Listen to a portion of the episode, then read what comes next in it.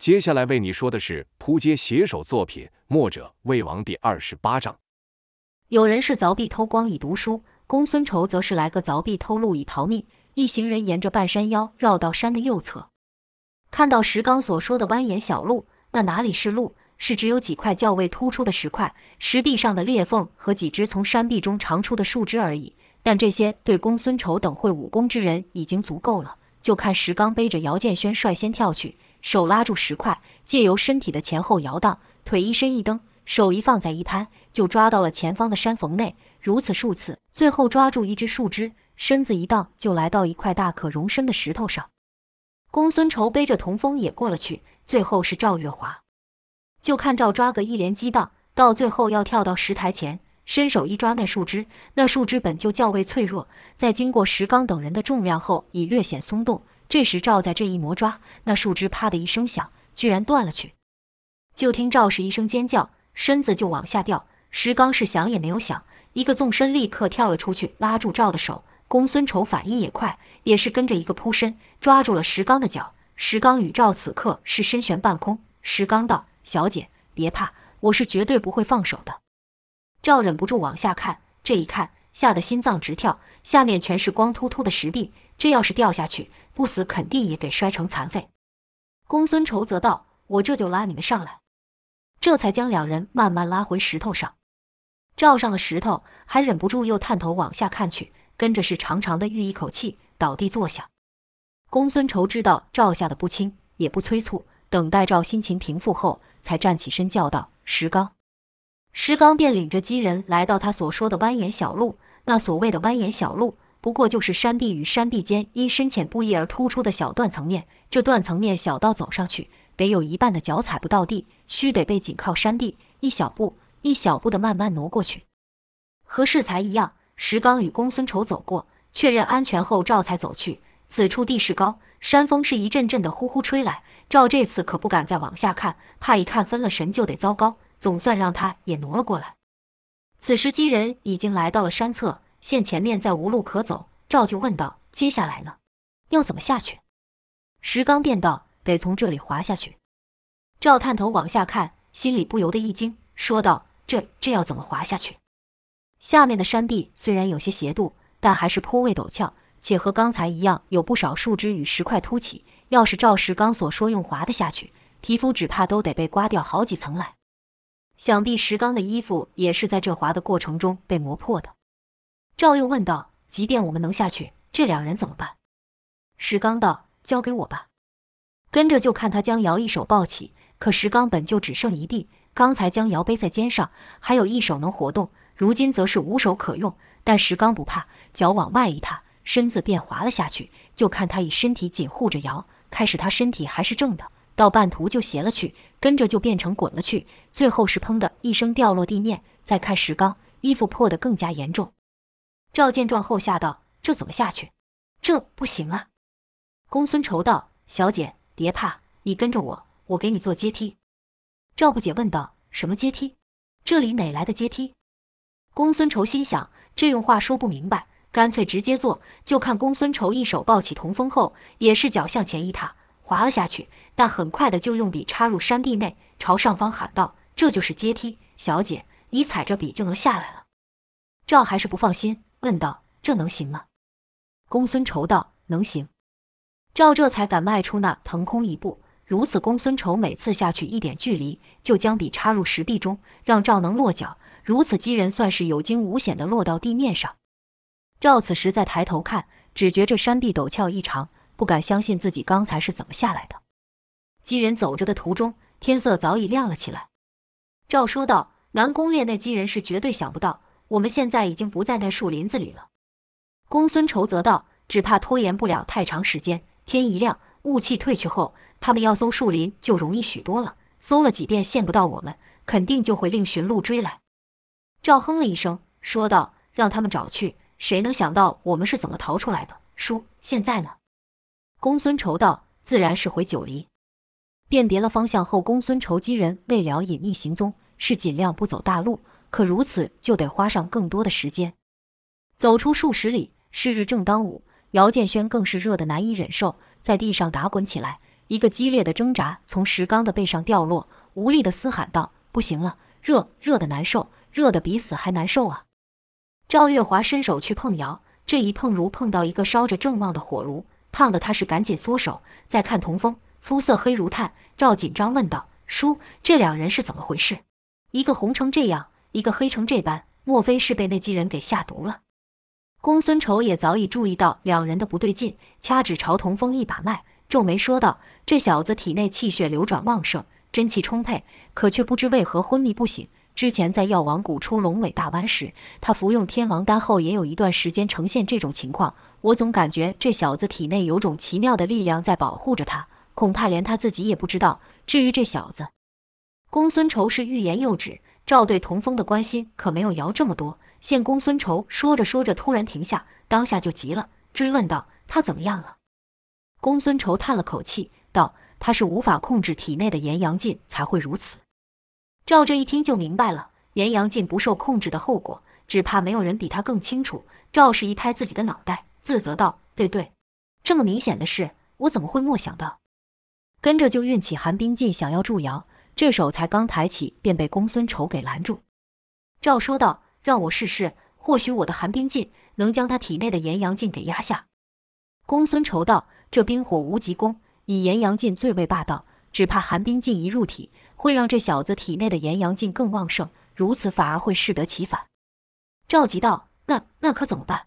他看起来十分痛苦，只怕是撑不了多久了。”赵知道走火入魔的后果，那从体内深处被火焚烧的感觉，是每多骨头、每片肌肤都热得摄人，严重时甚至连呼吸都做不到，那滋味可比真的被火烧还要更加痛苦。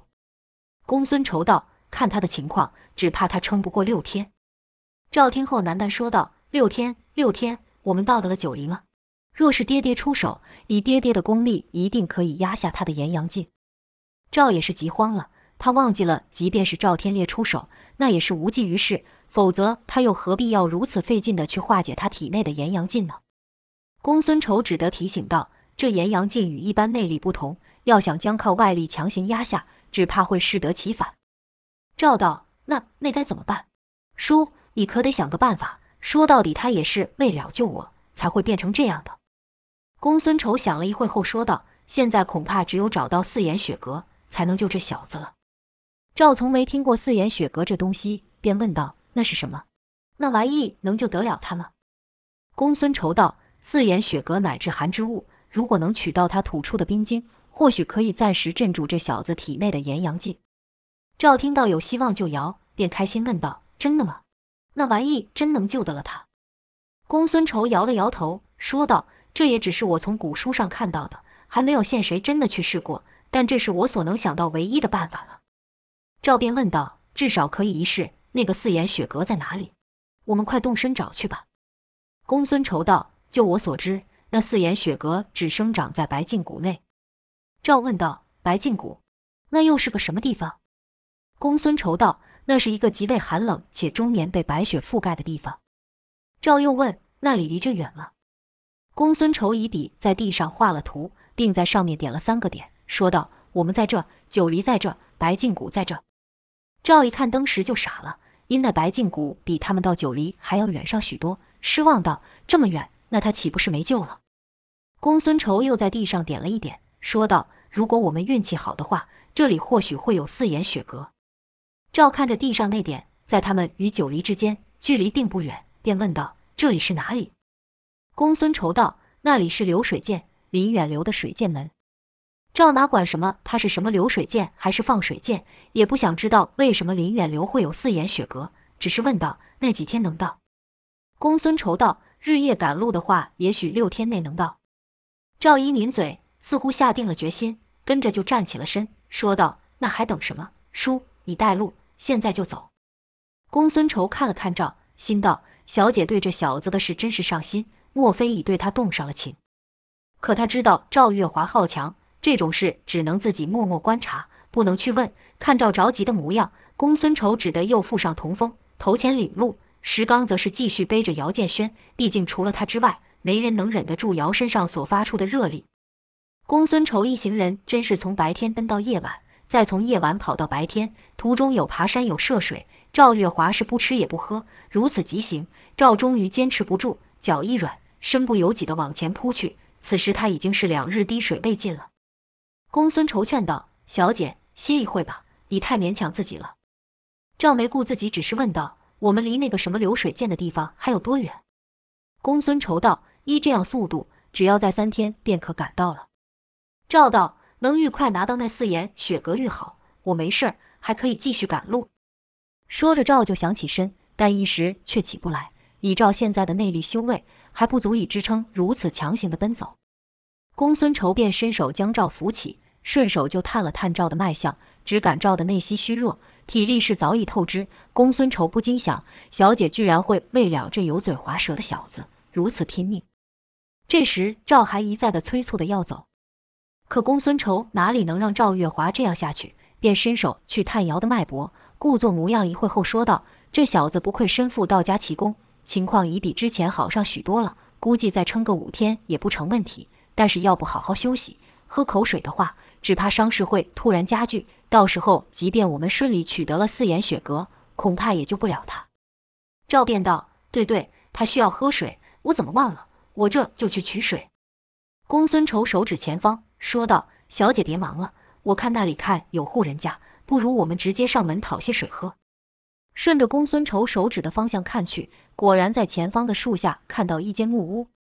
赵道：“好。”就医书说的，一行人就来到了木屋前，看到木屋外头堆了几捆干柴，更重要的是还有一个大水缸，想是有人居住的。公孙仇敲了门，等了会，没人应门，又敲了一次，现还是没有人应门，便以掌力直接将门给震了开。现屋内有桌、有椅、有床，还有些衣物。赵一见水缸，便赶紧让石刚带瑶去饮，自己也跟着喝了几口，水一入喉，便感到一阵清凉，精神为之一振。公孙仇则是将童风放于床上，将屋里屋外都寻了一遍，发现了一些还未吃完的野味，便直接撕了些，分给赵与石刚吃。原本奄奄一息的姚也在饮了水后有些改善，只看他是愈喝愈急，像是恨不得把这缸子里的水通通倒进肚里似的。赵在一旁劝道：“没有人和你抢，你慢点喝。”姚也不知道听没听到，只是将脸塞进水缸里。公孙仇看屋外天色渐暗，便道。我们今天就在此休息吧。如此，几人就在这间屋内歇下。山中天气是阴晴不定，刚要入夜就下起了小雨，跟着就听一阵跑步声由远而近。从其跑步所发出的声响，公孙仇便知来者并不会武功，想是此屋的主人。只听屋外那人边跑边说：“哎呀，这雨每次都这样，说下就下，一点前兆都没有，得赶快将前几日砍的柴拿到屋檐下，不然可就白做工了。”跟着就屋外发出嘿咻的喊声，想是那人背起了干柴，待他走到门前要伸手去推时，门却自己开了，眼前站着个大夫装扮的老者，面容甚为和蔼。那樵夫就愣住了，问道：“你们是什么人？怎么会在我的屋子里？”公孙仇装的一脸歉疚，说道：“小老弟，我们在这山里迷了路，已经好几天没有吃东西了，孩子们实在是饿得受不了了，无意间看到你的小屋，等了好一阵子不见你回来。”就先进门避雨了，请您别见怪。那樵夫探过头看了看里面，确实有几个少男和少女，便道：“哦，原来如此，没事，不要紧。像你们这种不熟悉此处山势的人，迷路也是正常。”樵夫边说边将那几捆柴摆好，进屋后就看到床上还躺着一少年，便问道：“这小兄弟是怎么回事？”公孙仇道：“他在途中得了怪病，就变成这副模样了。”樵夫看了看全身黝黑的童风后，便说道：“莫非是给什么毒蛇怪虫咬上，中毒了？”公孙仇道：“你说的没错，就是被一只毒蛇给咬上的。”跟着樵夫就看到石刚，他的肤色也很是奇怪。这次未等他开口，公孙仇就说道：“哎，这位也是。”樵夫撇嘴一笑，说道：“看你们都是城里的文人，哪里懂这大山里是危机四伏，不是你们城里生活可比，一不小可就得丢了小命。”公孙仇是连声说是，而后那樵夫又问道：“话说你们入山要干嘛？”公孙仇道：“原是打算带着几个药童上山采药来的，莫想到这样还没采成，一个个就先病倒了。”樵夫道：“所以我说你们这些城里人，平时养尊处优惯了，瞧不起我们这种干粗活的。你说你们这身子板哪里受得住这个？”听这话，樵夫平日是砍柴进城卖的样子，而且没有少看人脸色。此时像是逮到了机会，想教训公孙仇一番，但话说到一半就停了，因为公孙仇从兜里掏出了几钱，跟着说道：“冒昧冒昧，实在是不好意思。你看这外面雨下的，可否让我们暂住一宿？”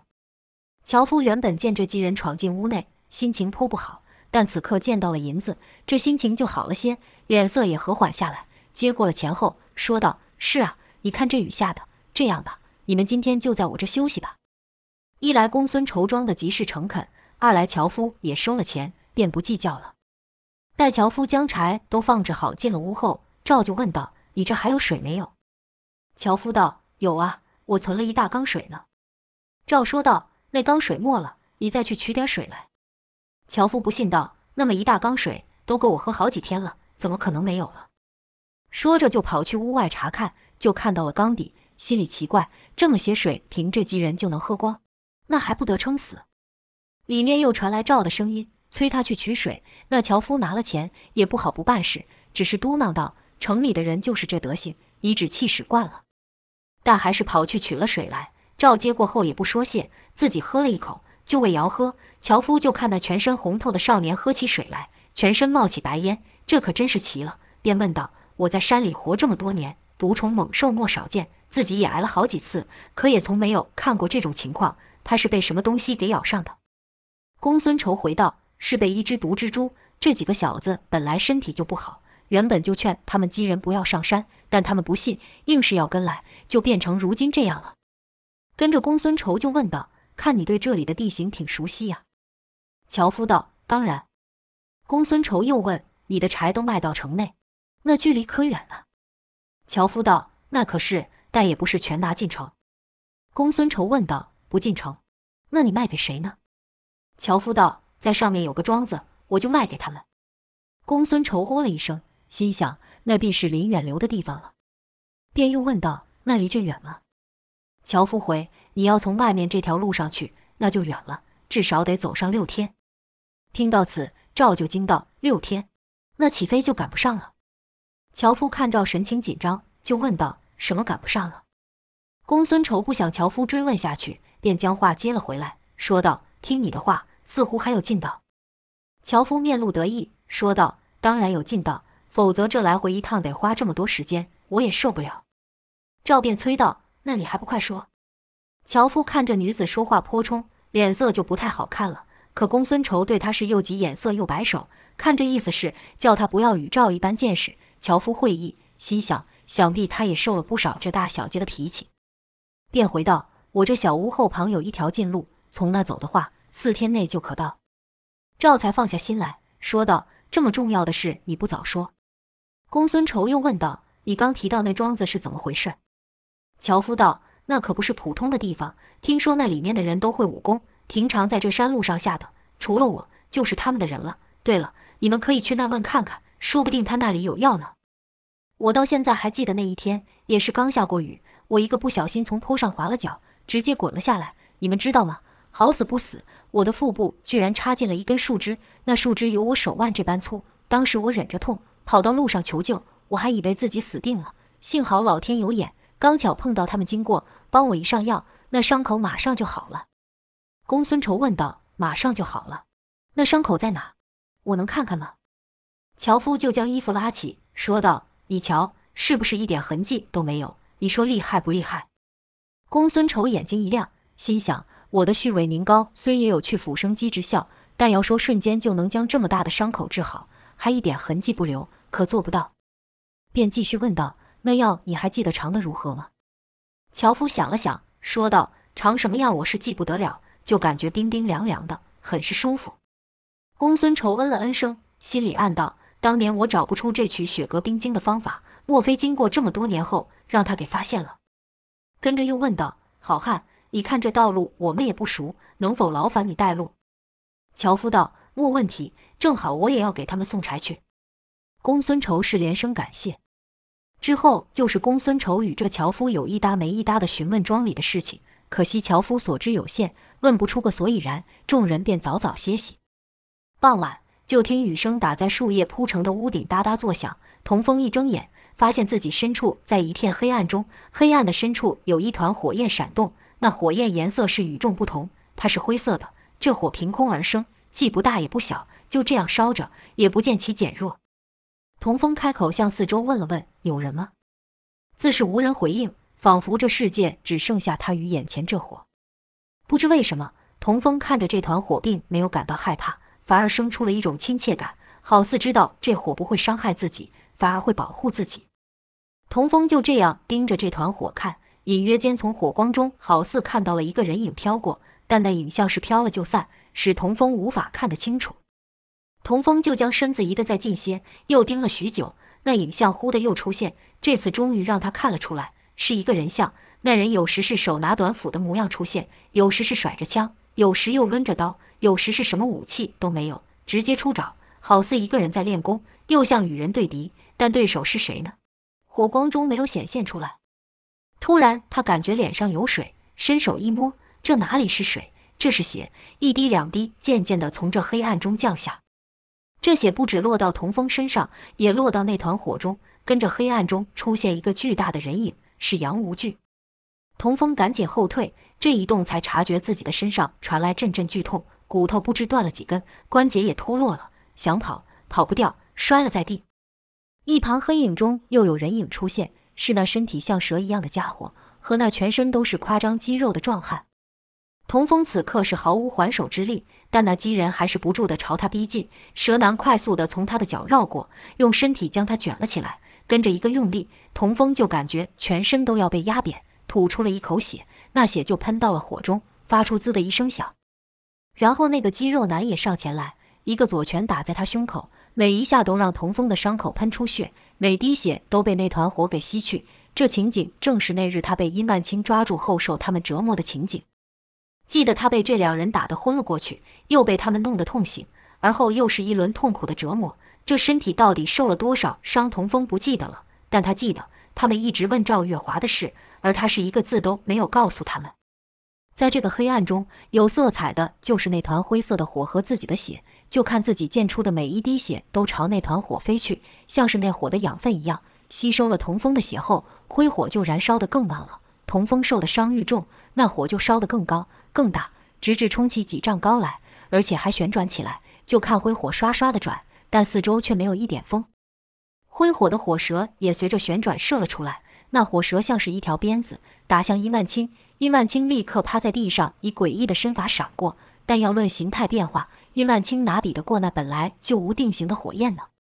就看那原本如鞭状的火舌突然散开，变成了一张大网，扑了下去。殷万清再想闪躲也办不到了。这张火网将他给牢牢盖住，直至殷万清的人影变成了一道烟灰。于殷万清消失的同时，那火蛇也冲到夏景渊的面前。夏景渊举起他的大拳头就朝那火打去，拳劲携着一股劲风，果然把火蛇打破了一个洞。可那又如何？火蛇成了伞状，依旧朝夏景渊扑去。就看夏景渊被火蛇给缠住、绕住，直至全身。跟着就看火蛇倏地收起，那夏景渊也消失了。黑暗中只剩那巨大的杨无惧，就看杨无惧不朝那团火进攻，反是伸出一掌要抓童风的头。那火见状，一个暴掌成了一个火墙，拦住了杨无惧。跟着就是轰的爆声，那火瞬间暴涨起来，那火墙也跟着变厚。与此同时，杨无惧的脚下突然起火，眨眼间那火就杨无惧整人给包围。就看杨无惧的影子在火光中挣扎，没多久便和其他两人一样消失不见了。那灰火好似会保护童风一样，随着那火愈逼愈近，童风却没有感到一丝丝的害怕。他感觉这火是善意的，是熟悉的，像是他的亲人一样。这火来到童风的面前就停止了，是完全停止住了。那火不旋转，火舌喷了一半不动了，就这样像个人一样停在他的面前。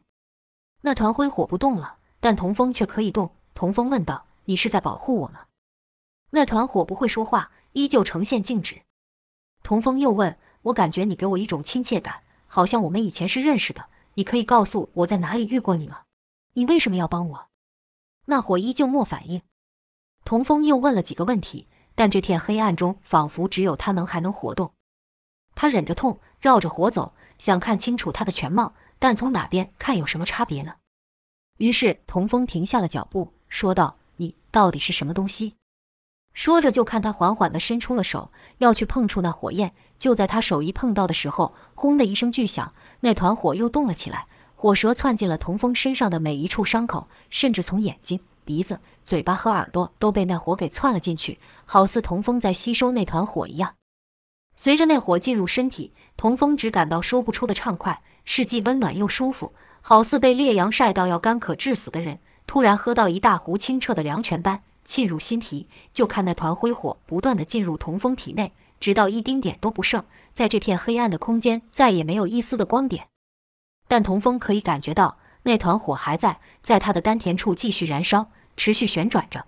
他可以感觉到自己体内的五脏六腑、身上的经络穴位都被这团火给流过、揉过，这中间的感觉甚为奇妙。童风也不知该如何形容，身体不由自主地放松下来，他感到身体轻飘飘的。好像被体内的火给扶了起来，也不知过了多久，一滴凉水落在了他的脸上。童风睁开眼看了看，哪有黑暗，哪有灰火，眼前是一个简陋的木屋。